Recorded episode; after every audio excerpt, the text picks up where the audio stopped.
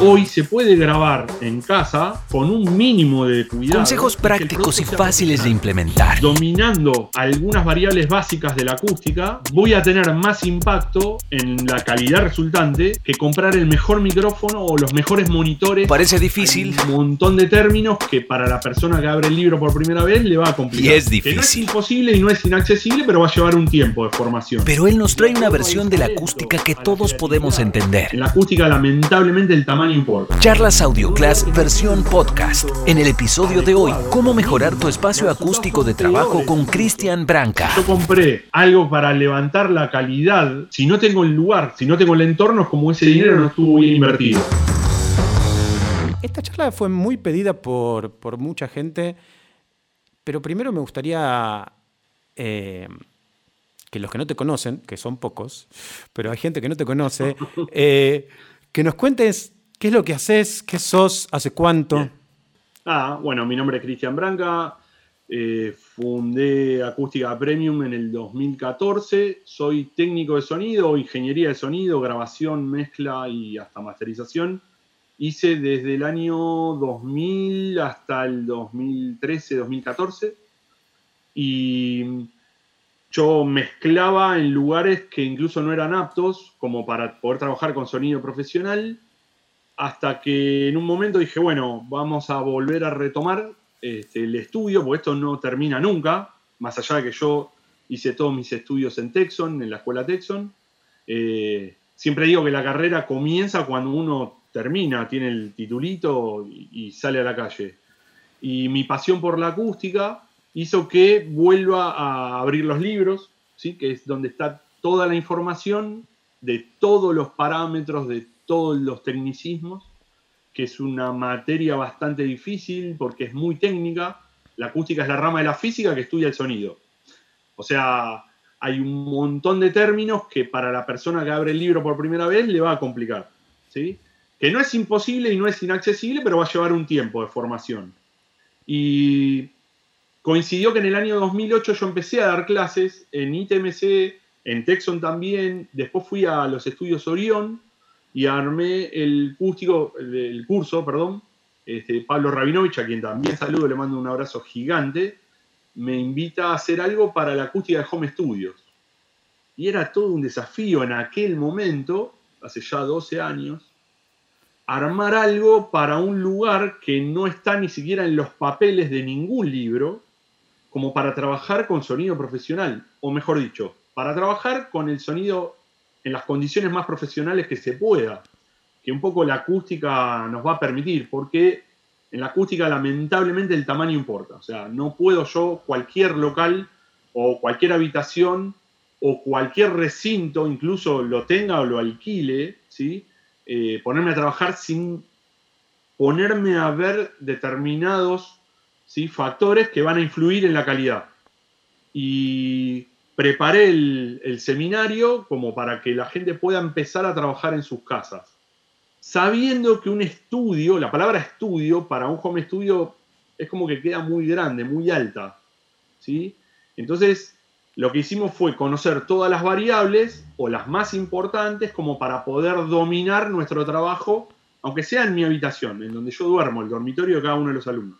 Cris, la acústica en general es como, como bien lo dijiste antes, como algo bastante duro, ¿no? Es una, la rama de la física y es algo como bastante, que suele ser como bastante du- duro. ¿Hay manera de, e- en esta charla, para, para todos los que nos están viendo, de bajarla un poco y, y que no sea Sí. tan, eh, tan dura como para que todos entendamos? Porque creo que todos los que trabajamos en sonido hay una importancia en la parte acústica, pero que no tiene la relevancia que debería tener.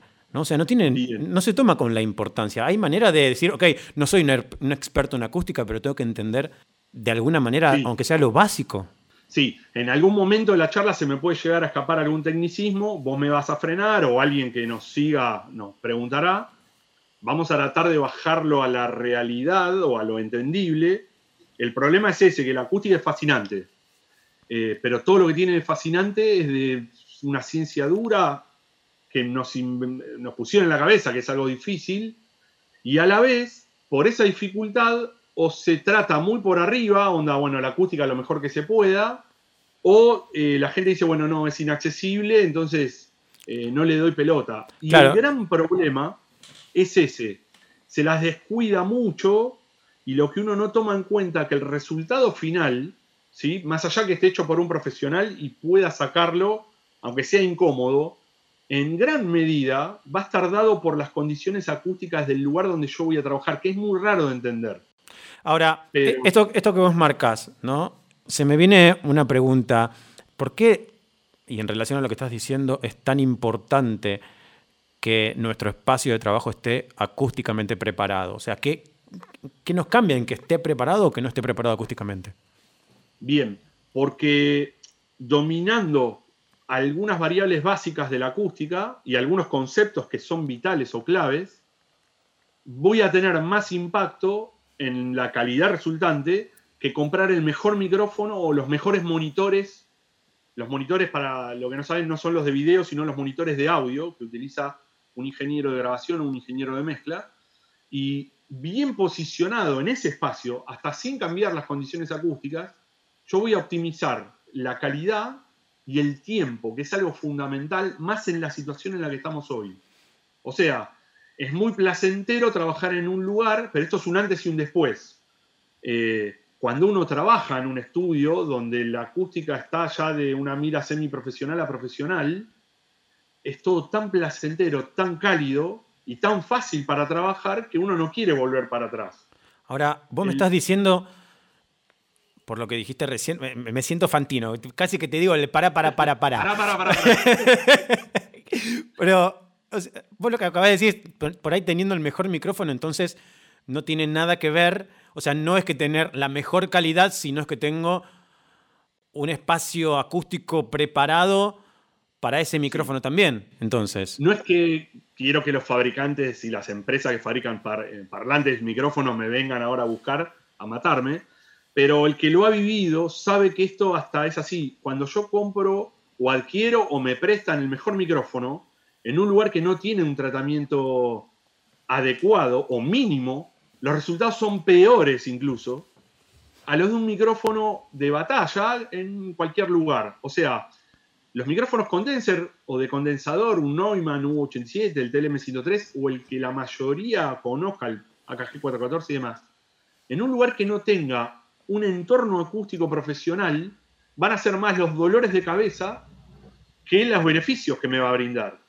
Entonces, conviene siempre primero hacer una inversión, aunque sea mínima en acústica, que en los fierros, como le llamamos acá, o la electrónica. Esto es ah. como poner un coche de Fórmula 1 en un empedrado o en una calle que está llena de baches o pozos. Pero lo voy a hacer pelota. Lo primero que se me ocurre a mí, a ver, claramente te voy a hacer la, pregunta desde un lado, intentando de que todo aquel que nos esté escuchando eh, lo pueda entender mejor, porque me pasa este, que es una consulta que me hacen muy comúnmente a mí en qué tipo de micrófono, pero vos estás diciendo eh, que un micrófono, o sea, solo para un micrófono funciona, o sea, yo puedo tener el mejor micrófono, no voy a tener el mejor resultado.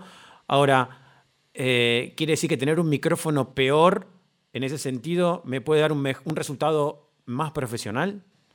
Sí, porque incluso en el manual, lean los manuales, como ya hablamos muchas veces en clase y en clase de audio class, cuando uno adquiere uno de estos artículos de, una gama muy elevada, lo primero que especifica el fabricante es que este micrófono o estos monitores de campo cercano, de campo, necesitan y exigen entornos acústicos muy preparados, lo máximo que, potencial tenga o, niveles profesionales.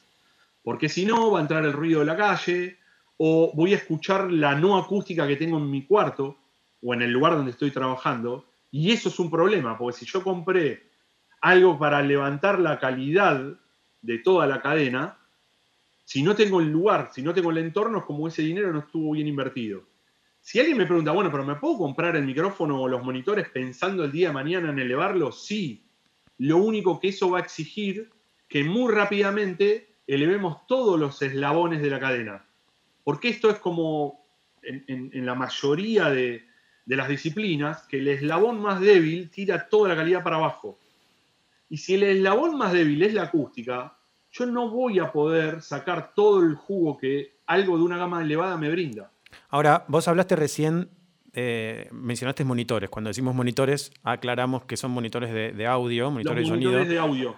Son Eh, parlantes para lo- el grueso, sí. lo que comúnmente se llaman parlantes, eh, porque, digamos, está claro que cuando vos compras un micrófono y hablas del micrófono, bueno, tenés la acústica y sabes que entra por el micrófono. Ahora, ¿cómo influye la acústica en un monitor de sonido, en, en un parlante? O sea, ¿por qué? ¿Cuál es la diferencia cuando yo escucho eh, un material con tratamiento acústico o sin tratamiento acústico? Esto que acaba de preguntar es fabuloso. La cantidad de llamados, incluso hasta de pares, de compañeros míos, que mezclan, que graban o que masterizan, que me dicen, mira, compré estos monitores y escucho peor, ahora escucho que la acústica de la sala es muy mala, es muy alta. Y de hecho pasa siempre que de vuelta uno quiere decir, bueno, voy a mejorar en esto, en el tema de, la cadena de, de audio. Eh, primero, yo lo que noto es que están muy mal ubicados en el espacio, o sea, de vuelta, en el manual, y hay leyes físicas que todos los elementos tienen que ir en determinado lugar dentro del espacio, o sea, no van en cualquier lugar, y acá hay algo que por ahí más adelante voy a hacer más énfasis. Acá no se va a tratar de aprovechar el espacio. Yo tengo que llevar mi dormitorio, parte de mi living comedor o el lugar donde esté grabando a un entorno acústico. O sea, no va, bueno, me puse contra la pared porque la mesa va ahí y me queda este espacio para pasar. Tengo que tratar de sacar la mayor calidad posible del lugar que tengo. Y más en momentos como el actual, donde esto no es una urgencia, ya es una necesidad. La gente hoy le están enviando hasta micrófonos a domicilio para que la gente se grabe. Sí, Martín. Bien, eh, ahora, eso es un peligro, ¿no? Porque vos estás recibiendo un micrófono, pero no tenés el entorno necesario como para poder grabar, entonces lo que estás entregando es una mala calidad, por lo tanto, el resultado final va a ser de mala calidad. Ahora, Sí, hablamos de un estudio, de un estudio profesional, hablamos de esto. Ahora, claramente lo mencionaste, hoy en día la importancia de poder trabajar desde casa, tanto sea para alguien que está mezclando, para alguien que se está grabando. Sabemos que muchos estudios de, de doblaje incluso le están pidiendo a sus actores que, que graben desde sus casas, es porque la industria tiene que seguir moviéndose, pero uno no puede salir de su casa. Entonces, la pregunta es, ¿es posible trabajar desde Sí. casa? ¿O sí o sí, Sí. para tener un audio profesional necesito estar en un estudio profesional? Bueno, acá es donde se ve, yo puse la acústica por encima de la electrónica, pero acá donde se ve el eslabón más importante que es el procesador más importante que es el cerebro humano y el profesionalismo más la calidad de cada profesional. De acuerdo al talento, a la creatividad y a las horas de vuelo de todos los profesionales, eh, hoy se puede grabar en casa con un mínimo de cuidado y te- que el producto sea profesional. De hecho, se está grabando en forma remota. Los técnicos de doblaje, operadores, graban a los actores de doblaje, que se graba cada uno en sus casas, y tienen que mezclar y como pueden también, porque el entorno tampoco es que tenga ya el lugar listo, eh, van a tener que sacar el producto profesionalmente. Y eso es lo que hace muy loable a, bueno, la capacidad en Argentina, en Latinoamérica, en cualquier lugar, de que nosotros salimos, salimos, salimos adelante como sea, sabiendo que el lugar por ahí no está apto. O sea, eh, los actores de doblaje o los locutores que hace unos años, previendo todo esto, o por gusto, tienen el estudio en su casa, bueno, cuentan con más herramientas, con un espacio más profesional, entonces, y lo vienen haciendo, o sea, vienen practicando, porque no nos olvidemos también que es el talento que cada uno tenga, un cantante, por ejemplo, más el espacio, más la herramienta, después el editor de, de audio donde se graban y cómo entrega su trabajo, o sea, es todo, es una sumatoria de factores, como todo, no es la acústica lo, lo único importante, no, es una pata. No, es una cadena. Exactamente. Lo que pasa que Bueno. eh, el, famoso, el famoso dicho ese de se arregla en la post, ¿no? O sea, si tenemos un, un mal resultado, o sea, eh, puede llegar a ser es porque tenemos un- una mala calidad en, el, en, la entrada, o sea, en, en- Yeah. en el principio de la cadena. Y claramente lo que muchos no entienden es que quizás la acústica es ese principio de la cadena. Sí, sacando al ser humano, de un lado y del otro del atril o de la pecera, o sea, en este caso los músicos o los técnicos o los locutores y los técnicos, porque el que va a sufrir sos vos cuando vas a hacer la post de todo lo que te están enviando o cada uno de lo que nos están viendo, que se tengan que editar también. O sea, ahí van a ver o se van a dar cuenta de que el piso de ruido es muy alto y van a sufrir algo que yo quiero dejar muy en claro hoy, que una cosa es aislar el cuarto, hacer el aislamiento acústico, y otra cosa es hacer lo que la gente llama acustizar un espacio. ¿Podemos explicar la diferencia? Sí. Acustizar incluso es un término muy vago, está como muy genérico. yo cambiaría acustizar por el tratamiento acústico interno o por lo menos el acondicionamiento acústico. Una cosa es aislarnos de todos los ruidos que en casa, por más que digamos, o en un departamento más todavía, uno dice, bueno, el lugar no es muy ruidoso, pero van a aparecer golpes, el ruido de tráfico, el ruido de un vecino, el, ruido de la propia casa, el perro ladrando. Que ojo, que esto también, vamos a ser sinceros, pasa en estudios. Hay estudios, muchas veces uno está grabando y dice, vamos otra vez entró tal ruido. Esto lo ha vivido casi todo el mundo en algún momento. ¿Sí? Son los menos los que no, pero bueno, los que invirtieron en un aislamiento están como más resguardados. Eso lo que nos hace es un piso de ruido más bajo que sería fundamental, incluso, y repito, en estudios semi o profesionales, que no en todos los casos se cumple como se debería cumplir. Hay tablas, hay mediciones que se comparan con tablas de las curvas NC, esto es muy técnico, que me dicen la calificación del estudio, o sea, dónde califica. Ahora, nosotros para lograr eso tenemos que hacer un cuarto dentro de otro cuarto, el famoso boxing box o boxing a box o la caja dentro de una caja. Siento. ese cuarto. Perdón, perdón, Chris. perdón, porque siento que se está complicando un poco. Hay, como un, montón de cuestiones técnicas. Cuando vos hablas de em, nivel de ruido, el piso del ruido, eh, ¿a, qué te referís exactamente? Lo que entra de ruido del exterior al cuarto donde yo estoy trabajando con sonido. Y que puede entrar o al micrófono o que nos puede perturbar al momento de estar mezclando o editando. Exactamente. Yo puedo estar editando una, locución, una promo, algo, y estoy ecualizando, y resulta que yo tengo ruido en el lugar y estoy corrigiendo algo que no necesitaba corrección, pero el ruido me lo deformó, yo eso que estoy haciendo no es la mejor decisión que tomé. ¿Por qué? Porque hay algo que me lo enmascaró. Enmascaró es que hay algo que me lo tapa, ¿sí? O, por ejemplo, no sé, el ruido de las luminarias o de un ventilador o del aire acondicionado famoso, que bueno, hay que apagarlo a la hora de grabar. Y bueno, son todas cositas que se van sumando, que eso tendrían que haber estado en la etapa del aislamiento. Ahora, lo preocupante acá es que muchos consideran que acustizar es forrar de materiales absorbentes todo el cuarto, y yo con eso no estoy aislando nada. Lo que estoy haciendo es tratando acústicamente lo que la gente llama acustizar, no del todo correcto, pero en verdad eso no es un tratamiento acústico. Eso es forrar por completo las cuatro paredes y el techo. Bueno, ahí es algo, hay estudios, me ha, costado eh, me ha costado mucho trabajar en estudios donde están completamente forrados. Eh, y también me ha pasado de trabajar en estudios que, como los que tenemos acá, tenemos paneles y que no son todas las paredes que están forradas. ¿Cuál es la diferencia entre tener de piso a techo material, vamos a llamarlo material absorbente, como esa goma espuma ¿no? que, vemos en los estudios o en las cabinas, de piso a techo a eh, los paneles, porque algunos dicen, ah, no, lo que pasa es que los paneles son un poquito más estéticos, son un poco más lindos porque son de colores, o sea, pero ¿cuál es la diferencia entre cubrir de piso a techo de goma espuma, vamos a llamarle, de material absorbente o, o los paneles acústicos como incluso tenés ahí atrás? Sí, son materiales y acá viene el desafío de todo diseñador de que cómo podemos diseñar con distintos materiales para lograr un fin. Hay espacios donde, por ejemplo, una cabina de radio o un estudio de radio es muy probable que tenga más absorción, ¿sí? y es lógico por el objetivo a cumplir, que un estudio de grabación.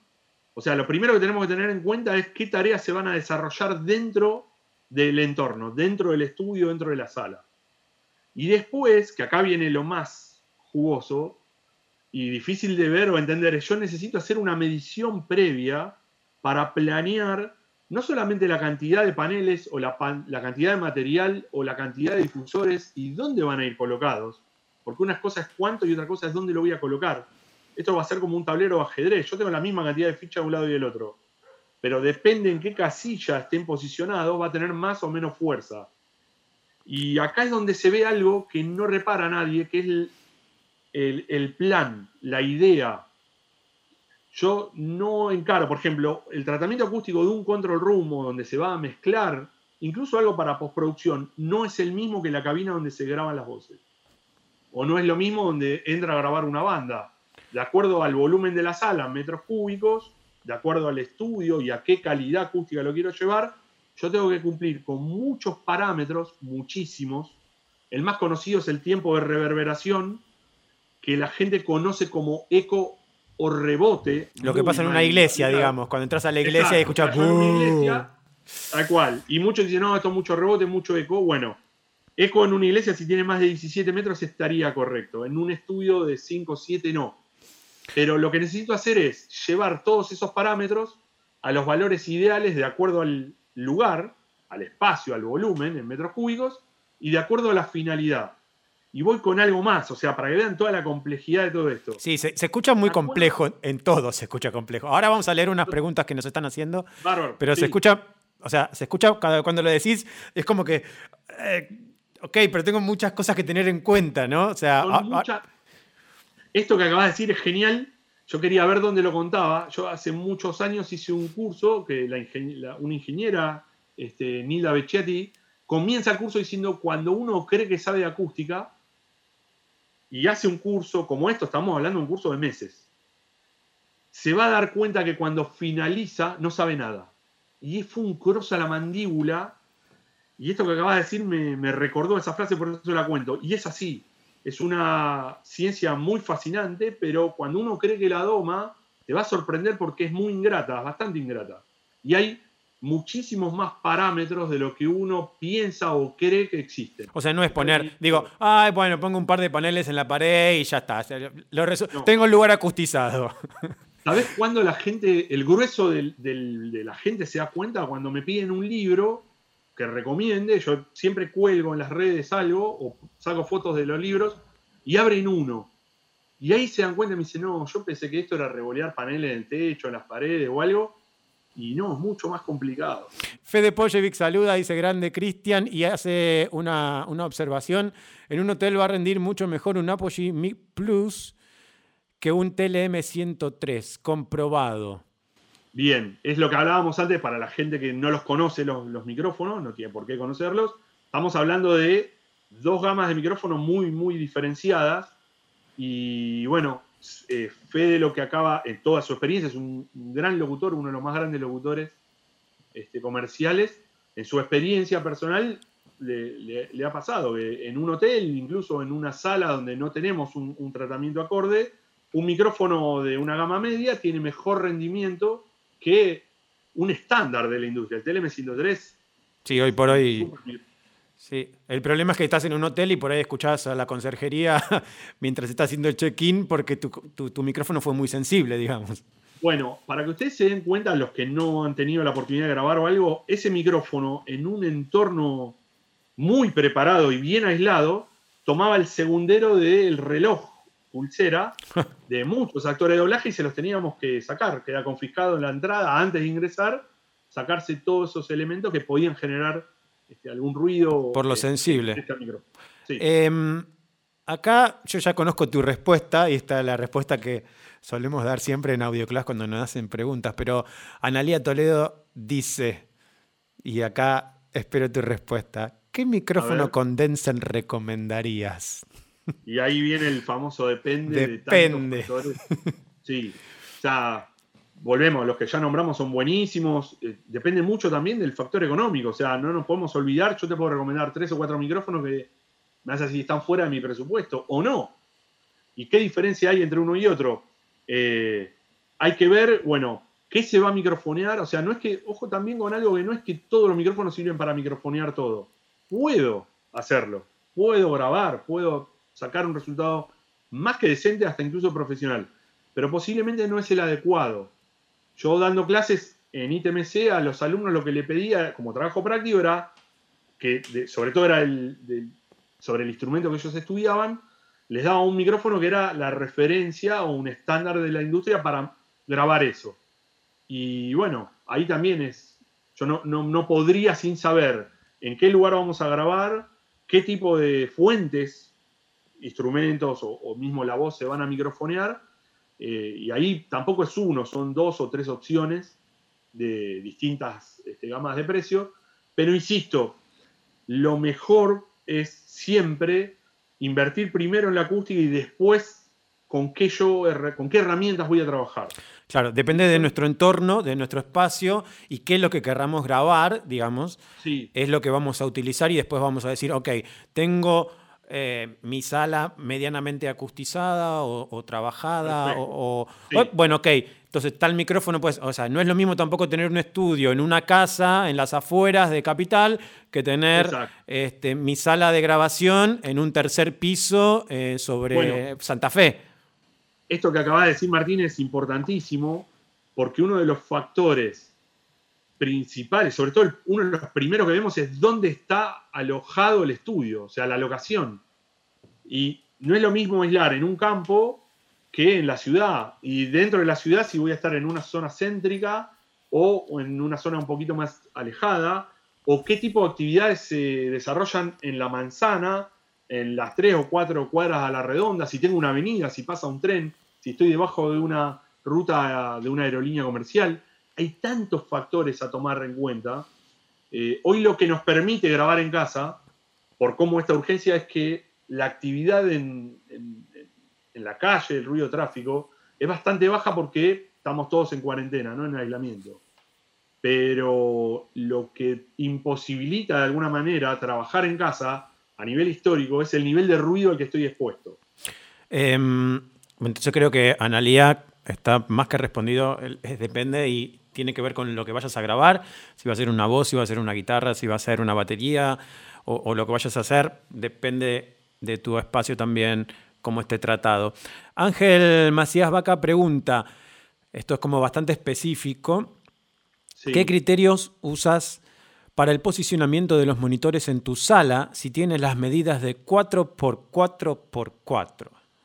Es un problema y acá es donde puedo llegar a desilusionar a muchos, no Ángel nada más el 4x4x4 es muy fatal, pero no 4x4x4, 3x3x3, 2x2x2. Cualquier cubo. Que la, sala sea un cubo es un dolor de cabeza. Que yo puedo igual trabajar, sí, pero esto como hablamos al principio, aparte de que el tamaño importa, si es grande, mediano o chico, es cómo se va a relacionar el largo, el ancho y el alto. Acá la mitad ya me está mirando y por ahí va a decir, este se fumó un árbol pero es indispensable no solamente analizar el espacio, sino cómo se relacionan las tres dimensiones y aparte si hay que hacer alguna corrección geométrica, en vez de armar el cubo más hacia un trapecio o rectangular, sería un paralelepípedo. Y en base a eso, la pregunta en sí va a ser, hay que leer qué monitores tenés Ángel y qué te recomienda el fabricante en, en la ubicación y tu ubicación. ¿sí? Pero hay algo más importante todavía, que antes de ver dónde voy a posicionar los monitores, tengo que empezar por mí. Hay una, una regla, que es la del 38%, que es donde me voy a ubicar yo dentro del espacio, es el 38% del largo. Lo que no quiere decir que es una receta que hay que aplicar a todos los estudios. Es un punto de partida y después yo tengo que ir un poquito para adelante, un poquito para atrás, porque todo se va a afinar también en base a lo que escucho. O sea, yo puedo hacer mediciones, el tiempo de reverberación, el piso de ruido, la respuesta en el sweet spot de eh, los monitores y la imagen estéreo. Pero todo lo voy a analizar con nuestros oídos, con mi audición, que eso es lo que tiene que ser el juez final, para decir, bueno, lo escucho bien. Pero, si yo me ubico bien y le doy, primero leo el manual, y le doy la importancia al posicionamiento de los monitores, que es una muy, muy alta variable y muy fácil de, llegar. El tema es que nadie lo lee. Em, claramente estamos viendo que, y, prepárate porque pensábamos hacer un, vivo un poco más corto, pero dudo que esto sea porque la, extenso, ¿no? Y era la- mejor, la por calidad de preguntas y la cantidad de preguntas que estamos Sí. recibiendo son un montón. Em. Está buenísimo ver que la gente se enganche con un tema sí, tan duro. tan, Eh, tan, es- eh, es un tema-. Es un tema duro. Sí. Em, bueno, eh, Paolo marca en ese caso, se habla de insonorización, me refiero a los ruidos desde el exterior. Bien, todo lo que es el aislamiento es insonorizar. Bien. Que no tiene nada que ver con el famoso acustizar o el acondicionamiento de- del cuarto. Acá El escribe. Sí, perdón que te interrumpa. Estamos con este delay, pero eh, No hay problema. alguien de que estuvimos hablando hace unos minutos nomás, fuera del vivo, con, de Raúl eh, Brites, que dice: Qué grande. Cristian. Saludos. Cristian hizo toda la parte de aislamiento y tratamiento acústico de mi estudio en Paraguay. Un trabajo Sí. súper profesional, todo suena divino. Eh, tengo entendido que no fuiste a Paraguay a hacerlo, ¿no? ¿Lo hiciste a distancia? No, se hizo todo a distancia. Un saludo, Raúl. Espero que esto nos permita, pase en algún momento y nos permita juntarnos nuevamente. Es uno de los primeros trabajos que estamos hablando de una complejidad importante. O sea, armar todo el boxing box, todo el trabajo intelectual del aislamiento, la figura geométrica, tanto del estudio como del control. Y estábamos hablando que la ambición de ese proyecto era llegar a una acústica profesional en Paraguay. Bueno, lo hicimos todo a distancia en el año 2014. Fue uno de los primeros proyectos grandes que yo no podía monitorear y todo fue con fotos, videos, Skype. Estaba todo muy en pañales el tema, pero lo que nos permite la tecnología es justamente esto. Y una de, más allá de que le agradezco las palabras de la devolución de cómo quedó ese trabajo, fue que la gente que iba al estudio por primera vez, lo primero, incluso cuando no estaba el tratamiento, lo primero que comentaba era qué bajo nivel de ruido, o sea, ese piso de ruido era tan bajo que asombraba porque uno no está acostumbrado. Y esto es importantísimo, o sea, aislar es costoso, pero es muy, muy importante.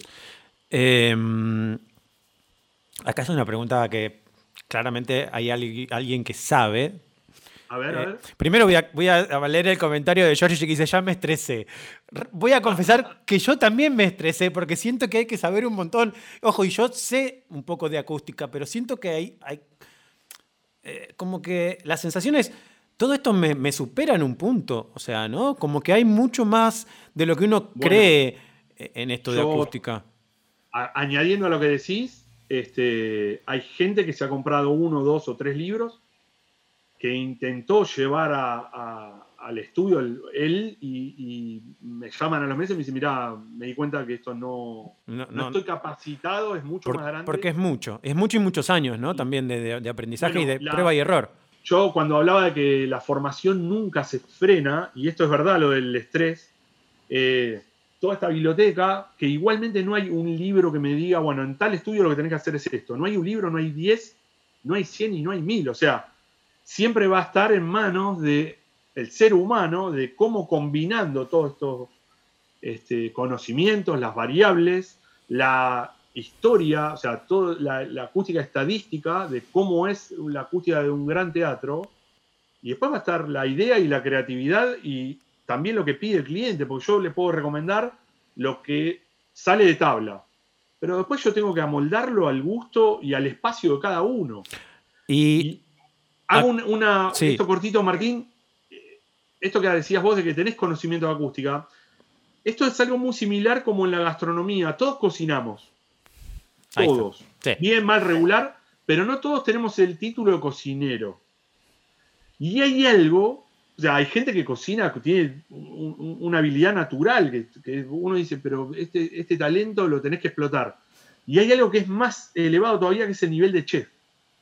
Bueno, la idea, y sobre todo de, esta ciencia que muchas veces es este, subestimada o olvidada como la acústica, es que todo profesional, ya sea técnico, artístico, o sea, los músicos, trabajen en lugares para que el producto final sea elaborado por un chef. Eh, a mí, eh, claramente mis conocimientos de acústica tienen que ver como, como lo básico por ahí desde otro lado, no desde el lado de diseñador de sonido. O sea, yo necesito conocer la acústica para saber cómo diseñar un espacio eh, en cuanto a lo sonoro o cómo quiero que eso llegue a las personas, pero claramente acá hay dentro de lo que es el tratamiento de la acústica en sí, de la parte física eh, en el estudio, ¿no? O en el home studio, es como bastante complicado. Acá Matías Pedraza pregunta, si una sala no cumple los criterios de Bonello y Volt, ¿hay forma de tratarla? ¿Vale la pena si es para un home studio? Eh, primero expliquemos lo que son los criterios de Bonello y Volt para, pero para, para principiantes, digamos. Esto genial, felicito a quien hizo la pregunta. Matías. Para que se den cuenta, Matías, te felicito. El tema es así. Eh, toda sala yo la puedo tratar. Toda sala va a tener una mejora. Pero va a tener un límite. O sea, hasta lo que me permita la sala. Y acá veía la importancia, acá viene de la mano la importancia que yo hablaba de los, los planes preliminares, de ver las relaciones entre el largo, el ancho y el alto y la figura geométrica. Lo que Matías se refiere es que hay salas que no cumplen con esta relación o una de las relaciones que tendría que tener. Bueno, lo que hay que ver primero es si cambiando alguna de las dimensiones, bajando el techo, corriendo una pared, si se pudiera hacer, eh, eso nos va a permitir lograr o alcanzar un nivel, un estatus bastante más alto que el mejor tratamiento acústico que yo le puedo dar en el interior. Ahora, contestando también la pregunta puntual que fue sin cumplir con las condiciones de los criterios, es vale la pena. El tema está vale la pena hasta lo que me permita solucionar el cuarto desde tiempo de reverberación, claridad musical, la inteligibilidad de la voz y muchos más parámetros para no torrar a todos los demás o no aburrir. Eh, o sea, en conclusión, hay problemas, sobre todo en resonancias o las famosas ondas estacionarias, que por más que yo ponga trampas de graves u otros elementos, los voy a maquillar, porque la única solución posible que hay, desde la teoría más estricta y desde la práctica que yo en mi experiencia manejo, es cambiando alguna de las dimensiones de la sala o dos. Si se puede las tres, mejor. Pero son muy pocos los casos. Eh, esto es muy importante decirlo. Muchas veces los proyectos que nacen desde cero, o sea, está la cancha, el espacio a trabajar, y edificamos desde cero, para el diseñador acústico es caviar, porque no tenemos que lidiar con los criterios, no tenemos que lidiar con tirar abajo una pared y correrla o bajar un techo y darle una inclinación, pero volviendo a la pregunta y sintetizando todo, en mi experiencia conviene, siendo un home studio, más todavía, hacer el tratamiento y bueno, dejarlo como está, sabiendo que eso no va a tener solución, voy a poder maquillarlo. Bien, buenísimo, creo que está súper respondido.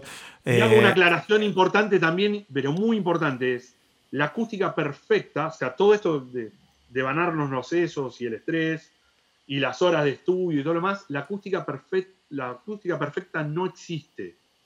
Ni siquiera en salas como el Colón y demás, uno va a hacer unas mediciones y el Colón tiene una acústica que es... Teatro Colón acá en Buenos Aires, ¿no? Eh, aclaremos, sí. Bueno, la Escala de Milán, eh, la Ópera de París, el Teatro... Hay millones de, teatros que son espectaculares, que siempre va a tener algún punto oscuro, se llama puntos negros acústicos, o valores que dan dentro de lo normal.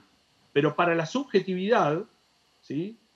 es algo que es magnífico y realmente el que haya ido a Colón, yo fui dos veces, es algo que uno no puede explicar es lo que pasa cuando uno ingresa en un estudio donde lo diseñó un profesional o alguna, alguna de las etapas está hecha por un profesional, por un experto o un especialista.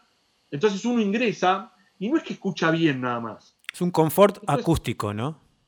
Y es más, yo dejaría la palabra confort, sacaría lo acústico, porque esto es una experiencia, alguno va a decir que, que romántico, que lírico, que va a poner a galopar las emociones, no es solamente la percepción auditiva. Uno tiene que entrar y aparte de sentirse a gusto, de escuchar cosas que no escucha normalmente, va a estar en un lugar que es agradable para la vista, que es cálido, que me va a dar una relajación para yo poder crear. Yo, tanto sea cantante, músico, un locutor, un técnico, estamos creando. Y la idea es que todas esas horas que estamos frente al material, a trabajar, sea lo más confortable posible. Aparte de que lo que esté haciendo este, rinda su fruto. El resultado, tal cual. Eh, saludamos también a, a Facu Reyes que dice una clase bomba, esta nueva audioclass. Facu. Gracias, Facu. Cristian dice. Cristian, está separado. Dice: Cristian, eres un duro de la acústica, buenas vibras. Saludos desde Lima. Em, gracias, muchas gracias. que le pongo algo. Cuando afuera dicen eres un duro, es, es un elogio y no otra cosa. Yo lo aprendí con el tiempo. Está muy bien. Eh, Ángel pregunta: ¿qué criterios. Ángel está me parece que está muy interesado sobre la acústica. Qué lindo, ¿no? Qué lindo que la gente se apasione por, este tema. Eh, ¿Qué criterios usas para un acondicionamiento acústico? Bastante general, ¿no? Pero... Hay que medir primero. O sea, esto no vale el más o menos. Hay que hacer una medición acústica siguiendo la normativa de referencia, una norma ISO, con el micrófono, que no es un micrófono para grabar voces ni instrumentos, ni mucho menos. Es un micrófono pura y exclusivamente para mediciones acústicas, encima tiene que estar calibrado. Tenemos que analizar esos datos, tenemos que hacer toda la ingeniería inversa, todos los cálculos de ingeniería para llevar la máxima cantidad de parámetros a los valores recomendados por tablas en toda la historia de la acústica, en todos los textos. Y una vez de eso, está buenísimo esto que me pregunta porque no hay un criterio que cierre por completo. Voy a hacer eh, muy claro en esto y lo más eh, sencillo que se puede en la aplicación. Vamos a suponer que Martín escribió un libro sobre acústica interna de recinto. Cristian escribió otro y Ángel otro. Ningún, pero ninguno de los tres criterios van a coincidir en un 100% sobre qué es lo que hay que hacer en cada espacio acústico. O sea, no solamente entonces influye el tamaño, la corrección geométrica, qué actividades se van a dar, sino con qué criterio voy a trabajar. Es mucha, en la mayoría de los casos vamos haciendo como una especie de promedios más la cuota criterio que le va a sumar uno. Es decir, bueno, yo, que eso también lo da la experiencia y la intuición, es por este lado. Buenísimo, creo que está súper respondido. Eh, Raúl remarca mi, eh, estudio, está en un tercer piso y Cristian hizo un laburo espectacular. Creo que Raúl está muy contento con el trabajo que le hiciste. Nada, gracias Raúl. Después la gente va a pensar que esto es pago. Y no, no, no, no. Juro que son todos mensajes que están llegando y no, hay nada planeado de esto. Eh, Analía agradece, dice muchas gracias. Sí, este, la respuesta del micrófono. Plankton RPS pregunta: Soy del interior eh, y tengo alto bardo, así dice, alto bardo con los perros. Calculo que quiere saber qué hacer, pero saluda, dice, es Andrés Crespo, eh, Crespo, alumno de Texon. Bien. Y bueno, si los perros son del vecino, vas a querer hacer una denuncia. Si los perros son tuyos, vas a tener que aislar para que los vecinos no se quejen de este ladrido, este ruido que es muy alto. Sí. Eh, eh, habría que analizar la situación, ver muchas veces lo que se hace en, casos como estos, donde no, ni siquiera esto, fíjate qué importante que no es para actividades musicales. Hoy nosotros, y a distancia también, estamos trabajando en no menos de uno o dos proyectos por mes, en algunos por semana, aislando en viviendas. Que no es que hay un baterista o alguien que escucha música alto. Hay problemas de que escucho al vecino, que escucho el timbre o que escucho el, cuando habla por teléfono. O sea, hoy estamos tan ruidosos y creo que esto, este parate nos hace ver a qué nivel de exposición de ruido estábamos. Me comentaste una vez que tuviste una historia, eh, una vez que estuvimos charlando, de, un estudio que estaba arriba de un garage, puede ser, que tenía la chicharra. Sí, y de un, de un garage eh, tuvimos que aislar el piso flotante esas 24 horas, aparte en pleno Palermo, que en un edificio de departamentos no menos de 10 departamentos por piso. Estamos hablando de entrar y salir vehículos todo el día, que cuando se activaba el galpón, o sea, el, portón del, garage, de la cochera, eh, mucho ruido y tuvimos que aislar eso. O sea, eh, por eso digo que todo esto se, de alguna forma, customiza o se ajusta al proyecto en cuestión, al lugar donde se va a emplazar el estudio. No es lo mismo aislar, ya, ya te digo, una persona va a hacer unas locuciones a un baterista. Porque es muy raro, eh, uno va a molestar a los demás y en el caso de las locuciones o algo muy, muy bajito, el entorno lo va a molestar a uno. O sea, Tal cual. Eh, Hugo López hace una pregunta que creo que se la puedo responder yo. Dice, buenas tardes, estoy queriendo hacer en casa un pequeño rincón, una pequeña cabina de grabación de voces, perfiles de Drewall, los que comúnmente se utilizan para Durlock, entre placa interior y exterior, alguna lana de vidrio de 50 milímetros y material absorbente dentro. En un lugar sin mucho tránsito de autos y personas, suburbano, ¿Qué recomendaciones me darías? Muchas gracias. Mi recomendación sería comunicate con Cristian para que... o sea, porque no sé si se puede dar porque tiene que ver un montón de cosas, ¿no? Con todo lo que venimos viendo. Es como un... Bueno, hay que ver qué, cómo, dónde, qué tamaño, o sea... Sí, eh, por más también, por más silencioso que sea el lugar, la recomendación siempre es medir y tengo que ser muy cuidadoso en recomendar así porque por teléfono, una cosa es hacerlo a distancia pero vamos a tener planos del lugar, fotos, alguna charla incluso in situ, cosa de poder hacerlo. Pero otra cosa es en, una respuesta eh, mandar alguna solución así, no, no, sería muy profesional o adecuada, en este caso tampoco, porque es muy riesgoso. Yo te puedo decir, sí, hacelo. Y después me vas a decir, che, pero entró ruido. Bueno, pero por eso, momento. O sea, yo puedo dar, si no se llegó a los niveles adecuados, habrá que seguir este, agregando materiales. Y hay algo muy importante en esto. Influye mucho también la calidad de la mano de obra. Tiene que ser una mano de obra que esté especializada. Porque yo le puedo dar los mismos, volvemos al tema de la cocina, los mismos elementos sí, sí, sí, a tres o cuatro personas distintas y el resultado va a ser otro. Em, bueno, acá creo que un poco Raúl, y que insisto, debe estar fascinado con el, con, con el resultado, y, digamos que de alguna manera este, muestra cómo estás trabajando vos a distancia y se fue todo online y Cristian me guió paso a paso, una especie de guía for dummies, dice. Y el resultado fue espectacular. Cristian fue súper paciente aclarando mis dudas y explicándome todo lo que se tenía que hacer. En los preparativos todo hablamos de esto de hacer algo a distancia y más y salió el nombre de Raúl porque aparte vos lo conociste, Martín. Sí, sí, sí, sí, nos conocimos en, el estudio cuando fuimos a grabar. saludamos a, a, y a, a, Fabri. a Fabricio. Agus dice, sale taller online. Yo tuve que grabar con Agus esta semana y, digamos, eh, ella es un referente junto con otros talentos que también tuve que grabar. Es un referente de, voces de, Argentina y, que realmente está intentando resolver de la mejor Sí, y del, mundo. Y están tratando de resolver de la mejor manera posible la grabación en sus casas, en su monoambiente o en su, o en su habitación específica para esto, porque te están encontrando en un momento eh, y que por ahí después me gustaría, si antes del final de la charla este, podemos dar algún tip como para eh, las personas que tienen que seguir trabajando desde su casa y, pueden hacer.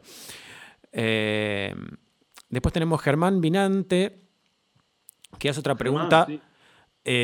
bastante técnica también, me encanta esto. ¿Cuál es el mejor plan para recintos pequeños, tipo 3.7 por 3.5 por 3 o 4 por 4, etcétera, para un control room, claro está. Eh, ¿Algún sistema LED o qué me recomendarías? Primero ver... Eh, Primero, ¿qué es un sistema LED? El sistema LED es Live End, Dead End. Traducido el checheno antiguo, es extremo vivo y extremo muerto. Es muy técnico, pero es como que la sala, no en dos exacto, pero se va a dividir en dos. Un sector donde se prioriza la absorción y otro sector donde va a reinar el campo reverberante o campo difuso. Volvemos al tema de la reverberación. Y esto también aclara un poco, gracias eh, Germán por la pregunta, que no hay que forrar por completo, llenar por completo de absorción el lugar. Eh, lo primero que haría es esas dimensiones llevarlas a lo máximo que se pueda cumplir, una relación de aspecto recomendada por los criterios Bonello más los con ratios y el sistema LED o algún otro sistema, también yo haría énfasis en qué tareas va a ser un control room. Si vamos a mezclar, si vamos a masterizar, y también acá influye mucho el gusto de él o los técnicos, él o los profesionales que se van a sentar a mezclar. Eh, porque de vuelta, o sea, yo puedo cumplir con un montón de parámetros o leyes físicas que gobiernan la acústica, pero después la persona que se sienta a trabajar todos los días es la que va a llevar la voz cantante o va a decir, eh, estoy cómodo, tengo un estudio y, puedo trabajar en forma profesional. Eh, bien, acá hay dos comentarios muy interesantes. Primero Juan, Juan, Balvin que dice, yo tengo un horno eléctrico metálico cerca del mic que capta y envuelve ciertas frecuencias de la voz, lo que crea una reverb dentro del horno que se mete en el micrófono. La solución fue tapar el horno con una toalla y meterle dos almohadones. Coincido plenamente con lo que decís que sin duda el tratamiento del espacio es muy necesario, más en un departamento, en monoambiente, etc. Abrazo, Cristian y Martín. Bueno, ahí él dio una solución casera a, un problema acústico, ¿verdad?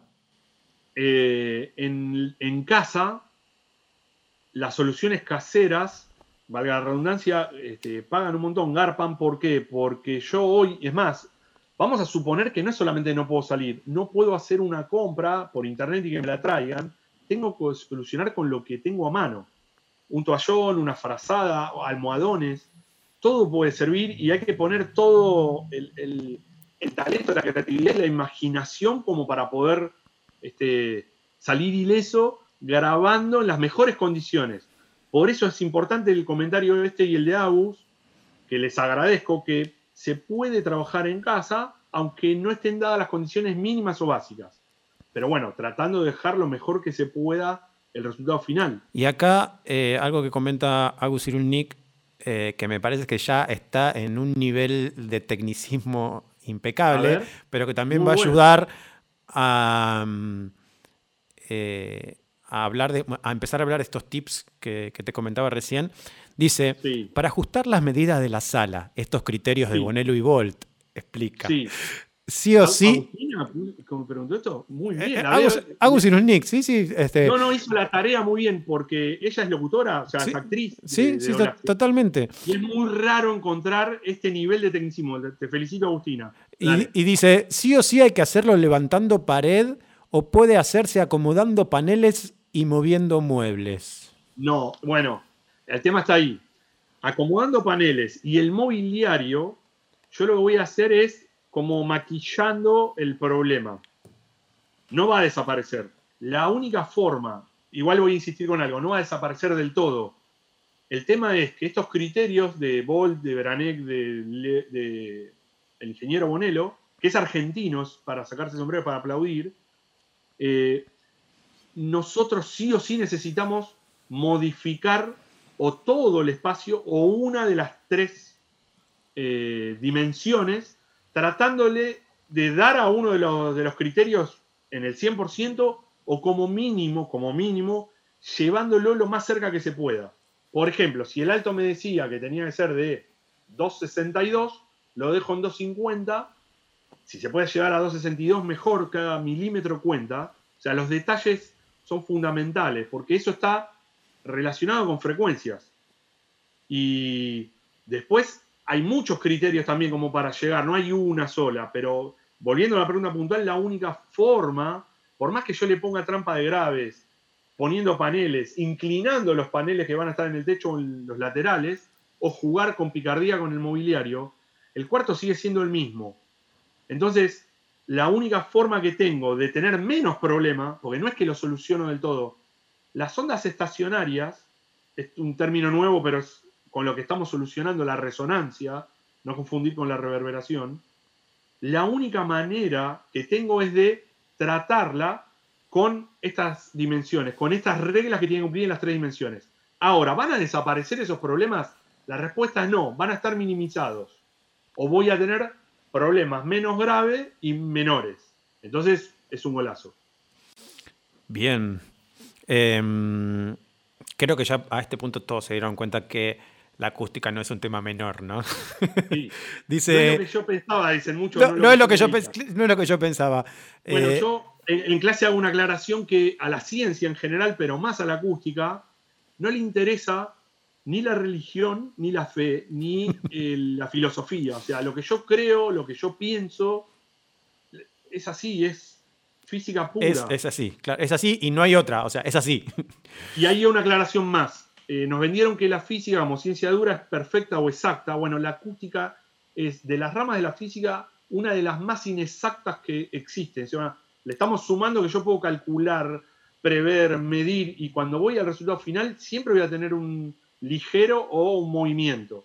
Por eso que, que es tan importante que sea, digamos, que uno puede tener como ciertas herramientas como para resolver mínimamente ese caso, pero siempre la visión del profesional, ¿no? Eh, es como, como todo, digamos es como ir al médico, tal cual. O sea, hay de todo, ¿eh? Porque esto va a decir, bueno, pero hay abogados, médicos, cualquier disciplina. Pero yo tengo que prever todo antes, incluso de que el lugar exista, para ver cómo va a ser el resultado después. Em, Mauricio Gabriel Encina dice gracias por tanta data a ambos. Cristian es un maestro. Em, Germán dice, en relación a esto, que seguramente es a lo que preguntó antes, el tema de techos, ¿conviene solo bajarlo eh, con un globo o generar inclinaciones? ¿O en tal caso, eh, qué parámetros se toman en cuenta para las inclinaciones? ¿Es para evitar las L reflections em, a un posible difusor atrás? Siempre en recintos pequeños. Sí, lo que pasa es que esa inclinación va a tener que cumplir también con un grado ¿sí? en el ángulo, no va a cualquier inclinación y si es muy exagerado me va a llegar a tener más problemas que dejar el techo plano.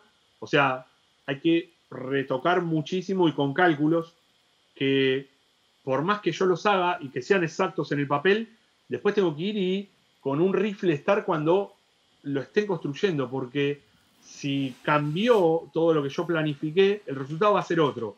Más que por las early reflections, que también van a influir, porque en acústica todo tiene que ver con todo, es algo que se va entrelazando, está articulado. O sea, una cosa es la reverberación, otra cosa es la resonancia, otra cosa es el aislamiento, otra cosa es la inteligibilidad de la voz y demás. Pero entre todo me da un resultado final.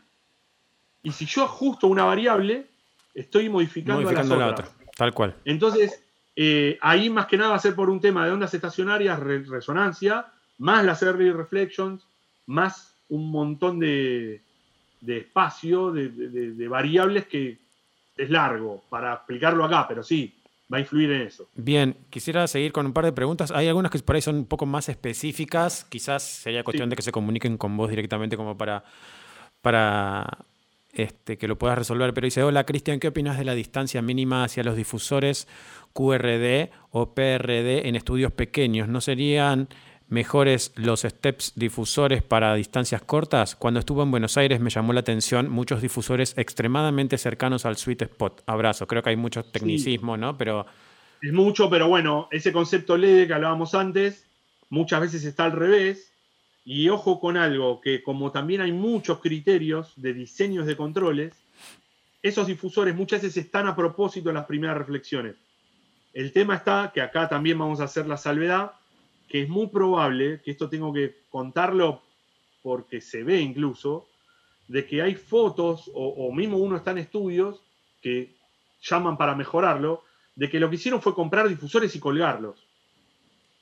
Y eso no es un tratamiento acústico. O sea, yo compré un material y lo coloqué. Ahora, le saqué todo el jugo, y acá volvemos a la importancia del plan, por eso te agradezco la pregunta. Lo que habría que ver es del plan original qué función tenía ese difusor ahí o esos difusores ahí, porque tengo que contar algo. Cada material acústico, ya sea un panel, un difusor, una trampa de grave, para los que no conocen estos términos, es yo voy a estar trabajando con distintos puntos del espectro audible, frecuencias. Lo que yo tengo que ver es el resultado final, o sea, cómo entre todos armo el plan básico integral ¿sí? de la acústica del lugar. Yo lo que estoy notando mucho, y es verdad lo que comentaban recién, es que se están bajando planos de internet, los fabrico, los mando a un carpintero y los coloco. Y posiblemente no era ni el adecuado, ni a la distancia adecuada, ni en el lugar adecuado. O sea, hay muchos factores. Salvando la distancia es como decir, me duele la cabeza, el estómago, el gozo, lo pongo en Google y, ok, me estoy a punto de morir, digamos, básicamente. Bueno, ahí volvemos con el tema de automedicarse y en acústica es muy común eso, más, más el eh, do it yourself, el hágalo usted mismo, que insisto, o sea, sí, colgaste un difusor, el tema es qué función cumple. ¿Era el difusor adecuado? En muchos problemas, eh, cuando hablamos de resonadores, otro elemento más. cuando se cuelgan, si no está bien ajustado y, bien armado el plan, insisto, primero con una medición y después con cálculos, van a generar un problema donde antes no existía, ya tenía el problema original. O sea que ahora tengo dos problemas. Es como poner un ecualizador donde no necesitaba. O sea, tengo que solucionar y corregir, y ahora es creé un problema o lo generé donde no estaba. Em, vamos más de una hora. Parece mentira.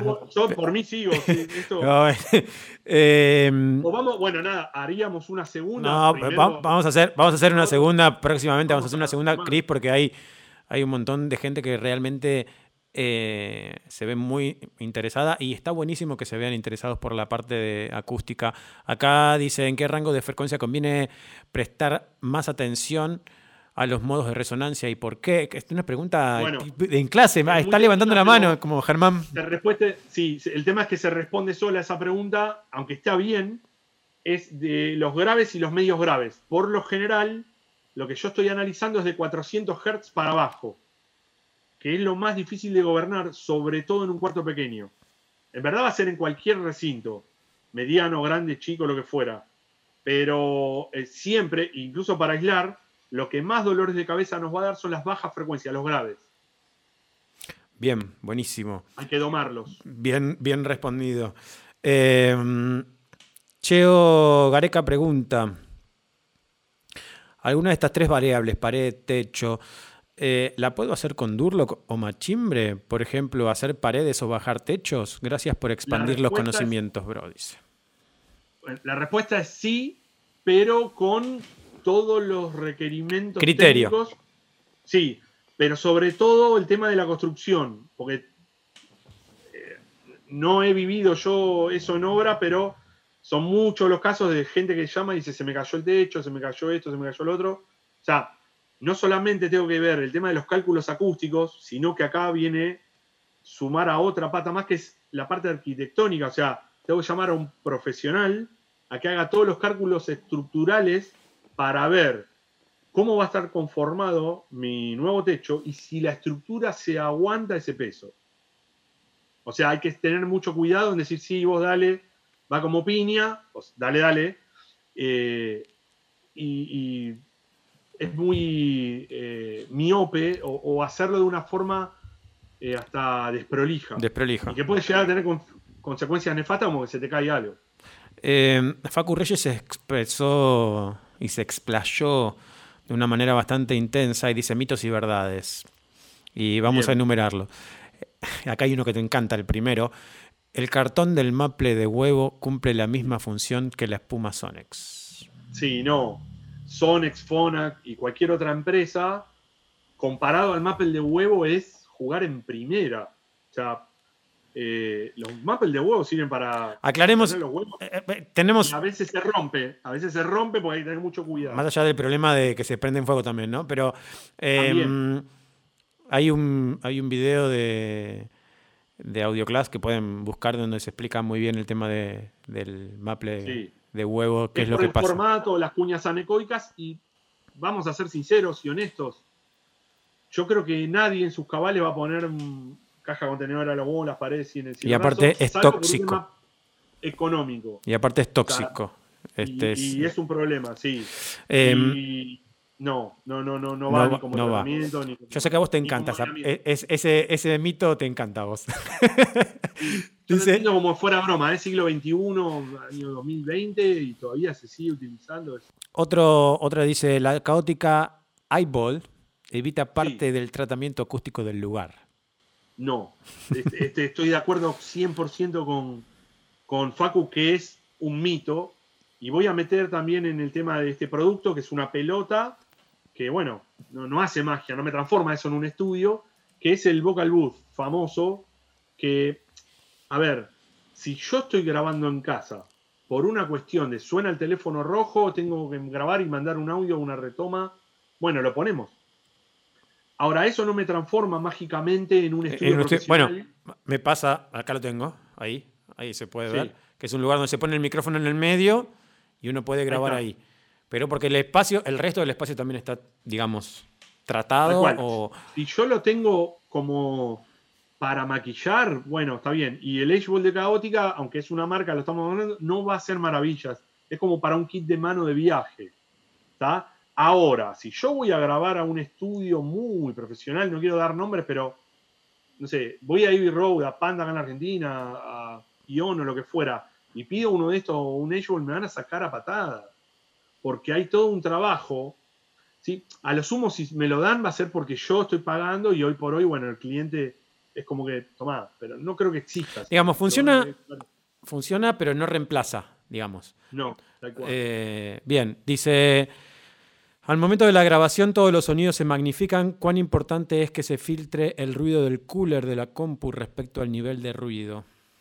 Bien, en muchos estudios hogareños donde se aisló al exterior, las fuentes de ruidosas, las fuentes de ruido están dentro y una es el cooler de la computadora. Y es muy importante. Por eso muchos estudios tienen su lugar de máquinas fuera del lugar de grabación. Perfecto. Que sería lo Como en otras disciplinas se arma las, la sala de máquinas, la computadora, el CPU, algunos decir, pero estos tipos están locos. Se arma en un espacio común con cables largos. Hay que ir, prender, encender y demás.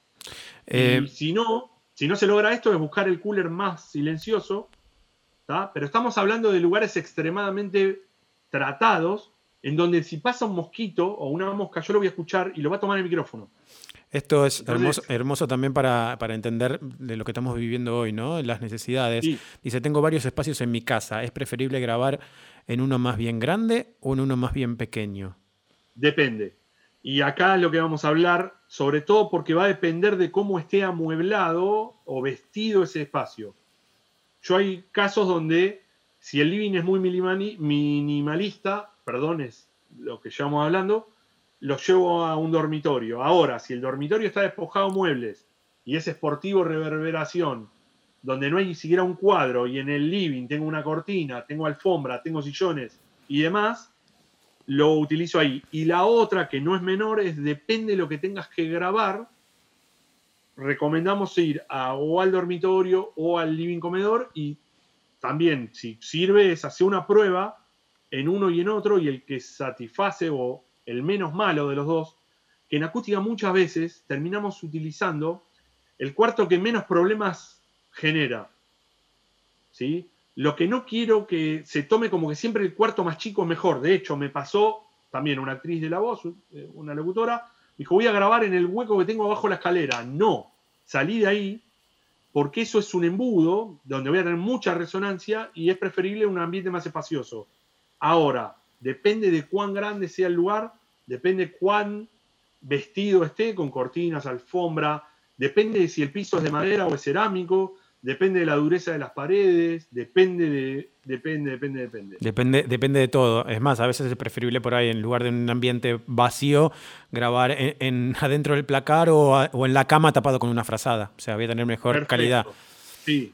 O sea, depende de cada situación y también la urgencia, ¿no? Exacto. O sea, yo eh, siempre digo esto, tenemos que trabajar para ayer, bueno, vemos y tratamos de acondicionarlo lo mejor que se pueda con vistas de en los días empezar a mejorarlo y a trabajar. Bueno, hay, hay, también que hablar de la importancia de lo que uno está haciendo, uno está trabajando y la urgencia de lo que tiene. Em, el otro día en un, en un, vivo de Hernán Palma, que hablaba con un, con un, locutor y él explicaba que el lugar más raro que fue de grabar en, un aeropuerto, eh, con su celular y, el microfonito tapado con una campera porque tenía que resolver.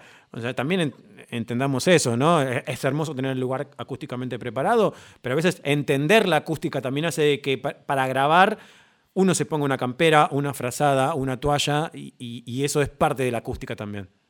Sí, eh, y el desafío que estamos hoy, o sea, hay que, lo bueno y lo malo, ¿no? De, de trabajar, y no en la Argentina, en el mundo uno tiene que trabajar en las condiciones que, tiene. O sea, muchos me van a decir, yo me encantaría tener el estudio profesional y demás. Bueno, se va a lo posible y después vemos con miras de mejorarlo o haciéndolo por etapas. Pero te toca, vos Martín tuviste que mezclar en el aeropuerto. Yo he mezclado arriba de un avión con un, con un sonido constante. Eh, bueno. Esto quiero eh, eh, hablar, y, y, lo hago cortito, para los puristas del audio, si esto nosotros lo estuviésemos hablando hace 10 años o 15, a muchos le agarraría un infarto y dicen, no, ¿cómo van a decir esto? O la famosa mezclar con auriculares. Sí, pero ahí es la realidad. No, y yo no voy a recomendar nunca mezclar con auriculares, pero va a haber casos donde no me queda otra que mezclar con auriculares, mezclo con auriculares. Em, y a veces pasa cuando no queda otra, mezclas con cualquier tipo de auriculares, no necesariamente eh, unos buenos monitores. Pero mm, después dice, el nivel de piso de ruido se puede solucionar con un reductor de ruido en post o afecta mucho las frecuencias de la voz. Bueno, eso bueno, si me permitís lo respondo. Sí, dale. Eh, es horrible. o sea, último recurso, eh, aplicar un, reductor de ruido y cuando no queda otra, pero todo lo que estamos hablando es precisamente para no tener que resolver ese tipo de problemas en post, ¿no? O sea, no sé, Chris, si querés. Sí, no, comparto 100% y el tema es así, o sea, ese reductor va a afectar a la calidad del audio. Y encima el ruido sigue estando, o sea, no lo pude eliminar. exacto. Y después se escucha la, esa, la voz se escucha. Una cosa. Exacto.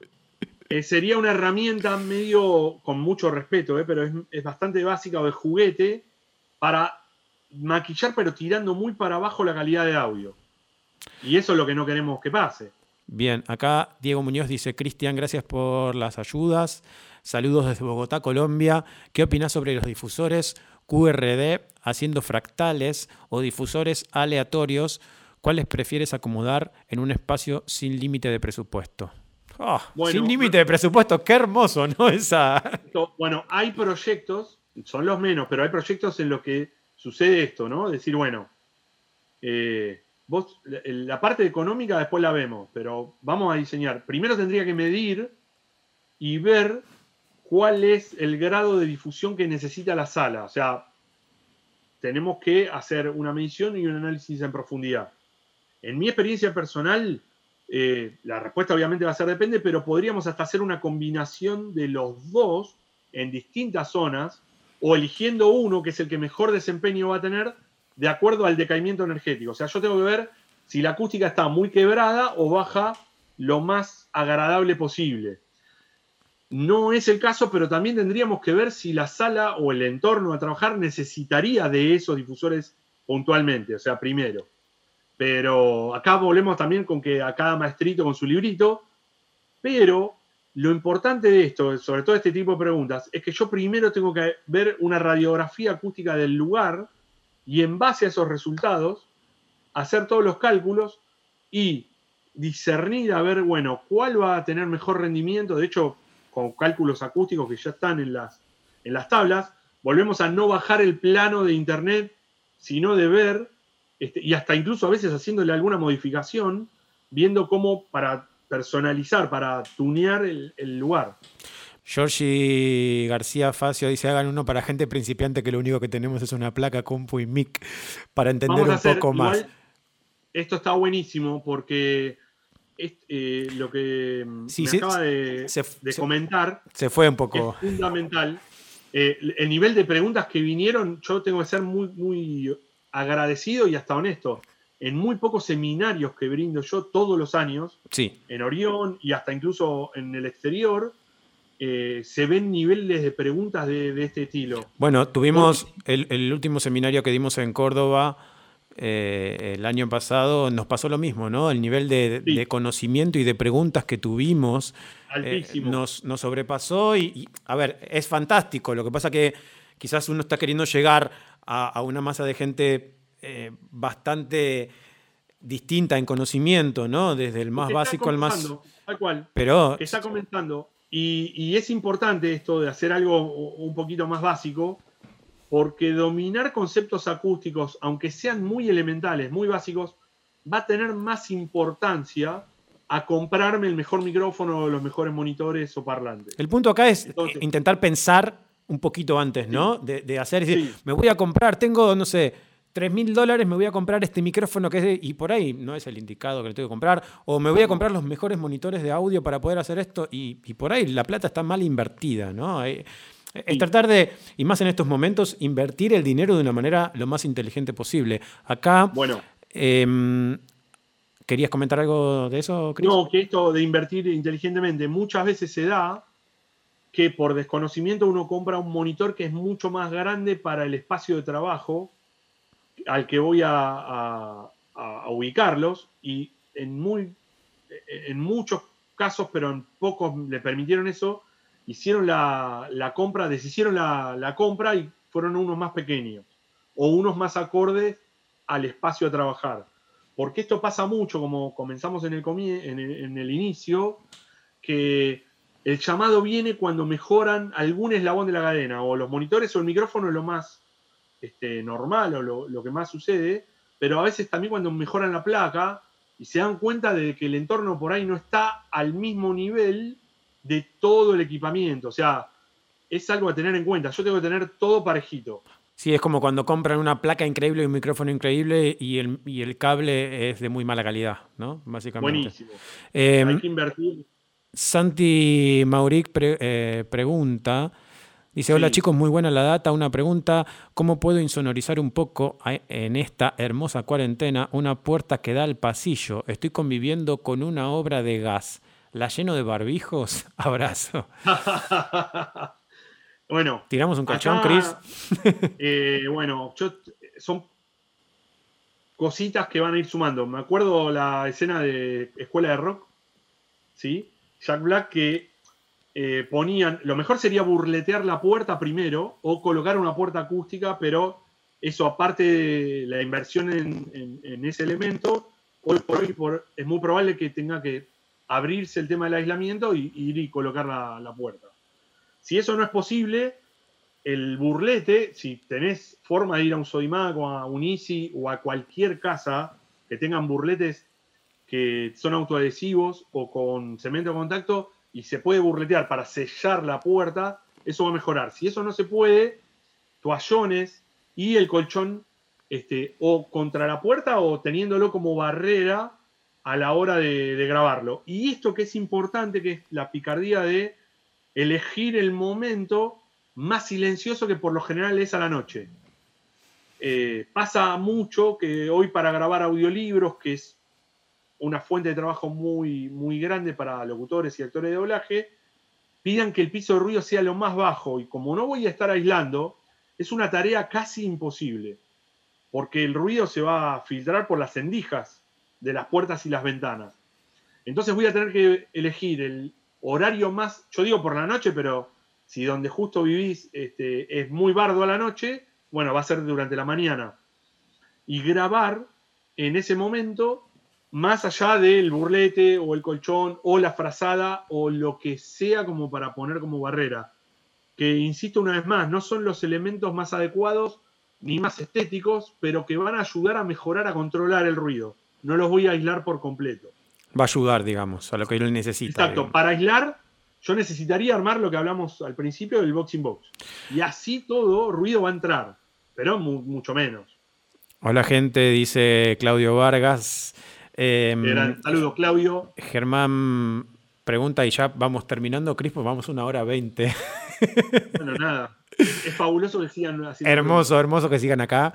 Gracias a todos. Em, dice, ¿qué software de medición acústica utilizas? ¿Algún programa eh, puntual? O por ejemplo, el Smart Funciona o algún software estilo REU.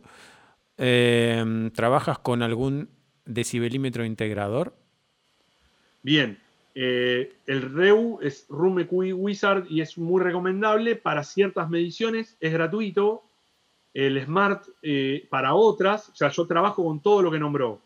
Y decibelímetros, para que te des una idea, yo trabajo con cuatro distintos. El decibelímetro es para medir el nivel de ruido, el piso ruido, o solucionar problemas de aislamiento. Hay de clase 3, clase 2 o tipo, y clase o tipo 1, ya los ceros son de laboratorio. Y yo tengo dos de clase 2, que son los mínimos como para hacer eh, el tema de denuncias por ruido molesto, porque bueno, también hago eh, el tema de control de ruido y el impacto ambiental por este tema de la contaminación acústica.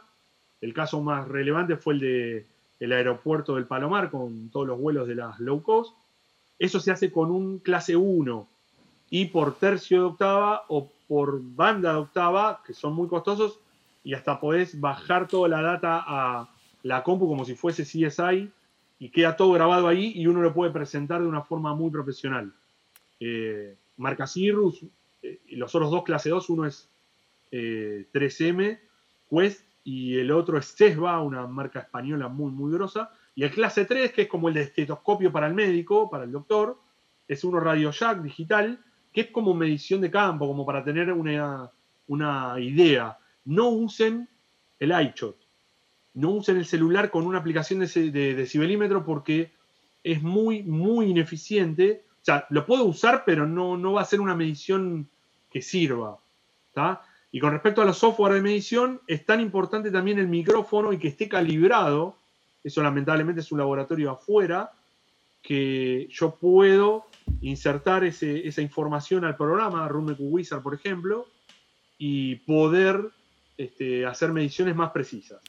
Y el Smart que me había preguntado de Acoustic Tools es un referente. Traten de usar software legal, eh, traten de sacarse el chip de eh, el crack, porque primero son programas muy difíciles de craquear y segundo va a haber mediciones que no van a tener la precisión que yo necesito. Y ustedes tengan en cuenta, si esto es para algo hogareño, bueno, después verán. Eh, pero si yo voy a trabajar con esto, tengo que invertir en herramientas. Tal cual. Em, antes de dar un par de, tips para los que estamos trabajando desde casa, sí. vamos a leer una, este, un comentario de Mauricio que dice, tengo un home studio y he tenido que sortear varios problemas que mencionas eh, para mis grabaciones, desde las frazadas, las almohadones, el bendito cooler y su ruido y de a poco fui acondicionando el cuarto que utilizo para grabar, mezclar todo en el mismo recinto. A futuro pienso construir al fondo de mi casa mi estudio con control room, sala, bus de grabaciones de voces. Ese sería mi proyecto. ¿Cuál sería el primer paso antes de construir desde cero? Perfecto. Contratar a un profesional. No tengo que ser yo. Eh, y ver el espacio. Antes, antes que el arquitecto, ¿verdad? Sí. Esto que acaba de decir es genial y con mucho respeto a los arquitectos, pero los arquitectos se dan cuenta cuando suman a uno al proyecto lo complejo que es entrelazar y articular todo esto. Y que yo, habiendo hecho una segunda carrera, aparte de sonido como proyecto de construcción de obra, eh, los arquitectos se dan cuenta de que esto no es bajar un paper de internet y decir, bueno, construimos, porque hay tantas opciones y tantas ideas que también habría que ir afinando con respecto a lo posible dentro de ese espacio y también para cuajarlo por el tema económico. O sea, yo puedo proponer armar un búnker acústico y vendo el proyecto y el trabajo intelectual y alguien lo hace allá. Y después hay que ver si se pueden comprar los materiales, dónde hay lugar para copiarlos. Hay un montón de detalles. En textos muy antiguos de acústica, eh, a, la, acústica la definen como la ciencia de los mil detalles. Y yo creo que se han quedado muy cortos, son millones. Y los detalles arquitectónicos son vitales, sobre todo para la hora de construir. Si yo tengo que hacer, como preguntaba Agus, alguna modificación de intervenir una pared, que vendría a ser eh, bajarla, tapiarla, correrla o el techo, tengo que ver primero si es posible con respecto a la estructura original, la estructura actual, sino tengo que hacer todos los refuerzos necesarios como para que eso sea viable, porque si no se me, se me cae. Clarísimo. Eh, Cris, sabemos que cada caso es eh, un mundo, ¿no? Pero hoy en casa, momento muy especial, eh, estamos a 2 de mayo del 2020 cuarentena, pandemia, tenemos que resolver y trabajar desde casa. Alguien que graba, alguien que mezcla, alguien que masteriza. ¿Cuáles son un par de detalles? Entiendo que quizás cada, cada casa es un mundo, cada necesidad es un mundo y, quizás por eso también pueden contactarte y, saber que te pueden tener un asesoramiento directo, pero eh, en general hay cosas que podamos hacer en casa como para decir, ok, voy a mejorar esto? Sí, bueno, primero yo tengo que ver eh, el nivel de la grabación acústica con alguien que escuche eso y me dé una devolución. O sea, yo tengo que ver, porque el, problema es este. Yo puedo dar ahora como la última consulta, eh, ya pasé por los almohadones, el sillón, el colchón, la frazada, ya pasé por todo eso y veo que lo puedo mejorar hasta cierto punto, porque incluso una alfombra, no tengo, el fabricante comercial de alfombra no me va a dar el coeficiente de absorción para yo hacer un cálculo de cuánto va a ser el tiempo de reverberación post colocar una alfombra. Entonces, eh, lo que yo recomiendo es evaluar con respecto a quien le voy a enviar el trabajo las condiciones actuales. Ellos saben hoy que no van a poder pedir condiciones de un estudio profesional porque estamos grabando en una casa, con toda la diferencia que vamos a tener. Ahora, si yo voy a utilizar un micrófono, por ejemplo, si yo me, pongo muy cerca del monitor de audio, una cosa que estamos viendo últimamente, eh, y sentado grabando en la mesa, y la mesa es de vidrio o de una madera muy reflectante, lo mejor va a ser primero grabarme parado en un pie de micrófono, que acá viene otro problema, es a veces te envían el micrófono y falta el pie. O sea, ¿cómo, lo, ¿cómo tengo el micrófono ese? Y uno le grabar, no puede, esto no es un programa en vivo que voy a tener un handset o, un micrófono de mano que lo voy a, como un cantante. Acá los ruidos tienen que ser mínimos. Entonces, lo que yo tengo que hacer es tratar de evitar, por ejemplo, irme a un rincón, lo que hace todo el mundo es encerrarse. Grabar adentro del placar va a ser bueno siempre y cuando el que me apruebe ese audio diga, mira, alcanza. Pero llega un momento que uno quiere salir de placar también, o de grabar en un auto. Porque yo puedo ir, por ejemplo, abajo de un descanso de una escalera y lo primero que decir, mira, suena horrible, por más que lo llenemos de frazadas, de almohadones, un colchón. Lo que yo tengo que tratar de hacer es no irme ni muy cerca a una pared, mucho menos a dos, mucho menos a una esquina. Tengo que tratar de ubicarme en el lugar menos ruidoso de una ventana o de una puerta. O sea, la lógica lo que indica, y digo la lógica es lo más lejano de las fuentes de los focos de ruido. Pero muchas consultas y de, asesoramientos a distancia que, estoy haciendo se ubicaron con el escritorio justo enfrentado a una ventana.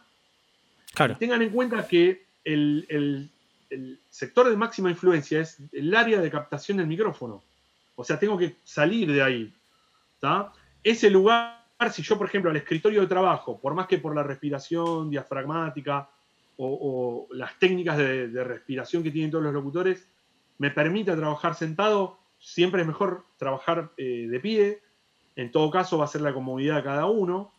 Eh, ese escritorio también, eh, colocarle o un polar o, o un toallón bastante mullido o una frazada, nos pasó esto incluso en una cabina de locución en Turner, en imagen satelital, que cambiaron el atril, incluso siendo de madera, y la reflexión era tan alta que hubo que poner un material como para apagar un poquito todo eso. Y esos mínimos cambios van a influir demasiado. Insisto de vuelta que el colchón, eh, que un sillón, también tiene que ser mullido, no de cuero, de material absorbente si se puede comprar alguna placa de algún material como el Sonex, Phonak o, similares para colocar en las inmediaciones sería un golazo. Eh, hay que ver cómo eso después te llega a casa, pero bueno, hoy hay muchas empresas que lo hacen a distancia. Eh, uno, nuestro sponsor, por ejemplo, Diego, lo, puede eso gestionar. Eh, traten de entender de que por más que yo apague todo el, todo el espacio, no voy a estar aislándolo. Esto que preguntaba Santi, eh, me entra el ruido por la puerta. Yo lo que voy a estar es absorbiendo. Y voy a controlar un poquito el ruido que ingresa de la casa o del exterior o de otro piso, pero siempre es absorción. Traten de trabajar sobre una alfombra. Si la alfombra es, este, no necesitas tener un pelo de este tamaño, pero un, grosor importante. Eh, traten de escuchar ese audio y escuchar lo que necesita el, cliente final. Hay clientes que son más estrictos, otros son un poquito más contemplativos y hay otra que hoy el apuro es como que simplifica todo a decir, bueno, mira, esto da. El gran problema es que hoy esa calidad no alcanza para el grueso del trabajo y tendríamos que tratar de cumplir con todo lo máximo que se pueda. Em, a esto yo le sumaría también el, saber trabajar el sonido, ¿no? Eh, más allá de, decir, ok, tengo todo preparado, tengo, pero después tengo que saber trabajar el sonido. Em, bueno. ¿Te puedo hacer una acotación a esto, Martín? Última, por mí sigo, ¿eh? Esto de trabajar el sonido es fundamental porque eh, los técnicos lo, sufren cuando lo reciben. Si yo, por ejemplo, grabo con. Vamos a, imaginar que las condiciones acústicas estén básicamente o mínimamente dadas y grabo con la ganancia muy alta, que esto fue una pregunta de AudioClass, me acuerdo, que yo estoy levantando muchísimo el ruido que tengo ambiente en el lugar. Y eso no está bueno. Entonces voy a tener que lidiar entre eso y grabarlo muy bajito. O sea, los dos extremos son muy malos. Como en todo, tengo que tratar de evitarlos. Porque si grabo muy bajo, cuando la persona que haga la postpro suba esa, esa pieza, ese audio, va a levantar todo el piso de ruido que incluso puede llegar a ser igual o mayor al del audio que grabamos. Entonces voy a tener que estar con precisión de cirujano, que esto es uno de los trabajos de todas las personas que graban locuciones de doblaje, o mismo para la música, de ajustar el nivel de grabación, que no quede muy alto, ni pique, ni quede muy bajito, cercano al piso de ruido. Un nivel intermedio que me dé una buena calidad, que el piso quede separado y que me dé techo como para si tengo que levantar el tono de la voz o, hacer algo más, la importancia, más fuerte y más alto. La importancia también entonces de no solamente tener controlado acústicamente, sino de aprender a manejar eh, el sonido según lo que estoy trabajando y dónde estoy trabajando. Y el micrófono, la distancia del micrófono va a ser fundamental. Sí, una cosa es que yo grabé aquí, una cosa acá, y otra cosa que yo grabé acá y le tengo que subir y subo todo, ¿no? O sea, hay y algo que es extra, extremadamente técnico, pero ya ni desde la acústica, ni desde la post, pero el micrófono, si tengo yo patrones polares para elegir, si es cardioide sería un lazo, yo tengo el máximo rechazo a 130, a 180 grados. O sea, si yo tengo el micrófono acá, todo lo que tenga atrás lo va a estar minimizando. Por eso una muy buena a veces es enfrentarse al foco ruido, la puerta, el aire acondicionado, la ventana. Tengo que elegir uno. ¿sí? Eh, si tengo un multipatrón, lo voy a elegir en cardioide. Si tengo uno que, bueno, es omnidireccional o no pueda elegirlo, ah, voy a trabajar con eso. Haré lo que puedo. Bueno. Pero el máximo ángulo de rechazo lo voy a apuntar hacia el lugar más ruidoso. Eh, increíble todos los tips. Tanto Santi, Agus, Mauricio, George y todos agradecen. Eh, todos, todos agradeciendo constantemente. De hecho, eh, Fede Pojevic dice: Chicos, impecable la charla. Gracias por tu generosidad, Cristian Branca. Gracias por el mini AB Road que me construiste. Otro contento con, con, tu trabajo y con tus resultados. Eh, Cris, Em, desde este lado agradezco yo por la, por la generosidad de, todo lo que siempre das, eh, más allá de que sabemos que este proyecto que siempre encaramos juntos de AudioClass eh, tiene que ver con eso, ¿no? con poder comunicar y poder expresar todo el conocimiento que tenemos a, todos los que le apasionan este, este mundo hermoso del sonido pero realmente eh, la charla de hoy y lo que expresaste en más de una hora y media, casi una hora cuarenta de lo que vamos, es, es, increíble y seguramente le va a ayudar a muchos a, poder trabajar hoy. Así que em, gracias, haremos Mejor, nuevas charlas. El agradecido soy yo, esto para mí es mi pasión y por, eso no, no, no, es reloj y, uno sigue. Eh, nada, tengo que hacer una, una un asesoramiento, una charla a distancia, sino también seguíamos. Y bueno, no, no va a ser la primera, o sea, va a haber otros este, profesionales con otras disciplinas aquí en AudioClass y también hasta eh, otros diseñadores acústicos para que eh, escuchen a, otros especialistas como para poder trabajar con la mejor calidad en casa y, tratando de, de, ver también distintos enfoques, distintas formas de trabajo. Sí, busquemos resolver estos momentos que estamos pasando, ayudarnos entre todos. Eh, acá Fabián Godoy y Franco dice muy bueno, espero que haya otra, una, otra segunda transmisión. Va a haber más transmisiones. Vamos, a, hablar de producción musical, vamos a hablar de diseño de sonido muy próximo. Este, música electrónica. Música electrónica. Vamos, vamos a, vamos a. Vamos a tener varias charlas para que el que estaba trabajando pueda seguir trabajando, el que le interesa aprender pueda comenzar a aprender y hacer de esto su profesión y para todos los que son profesionales puedan seguir mejorando em, sus técnicas, sus formas y, todo lo que, lo que sabemos que en este tan apasionante mundo, porque es apasionante, ¿no? claramente cuando vos hablas del sonido, hablas con pasión, uno habla con pasión. Em, es, realmente increíble. siguen llegando preguntas, pero quiero que ya quede para una segunda oportunidad. Gracias a, todos. Gracias, eh, Chris. Eh, Por favor, un placer. No sé si querés este, cerrarlo con algo, pero. Agradecerles a todos. Las preguntas, los niveles de las preguntas, incluso hasta las básicas, fueron muy buenas.